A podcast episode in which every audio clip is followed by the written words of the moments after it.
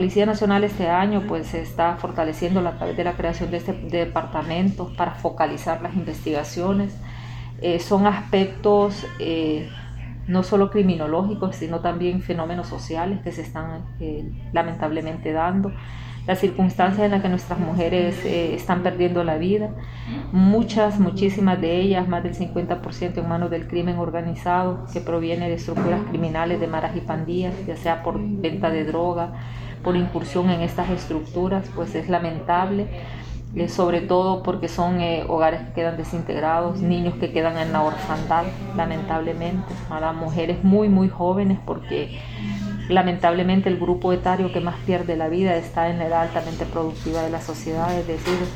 de los 18 a los 49 años,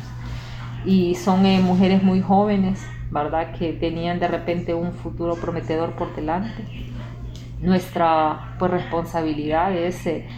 encontrar a los responsables y llevarlos ante las autoridades que corresponden. No les va a devolver la vida a estas mujeres, pero les va a dar un poco de justicia a sus familiares, un poco de consuelo al saber que estas personas no quedaron en libertad, que no, no quedó en impunidad. Ese es el reto que nosotros tenemos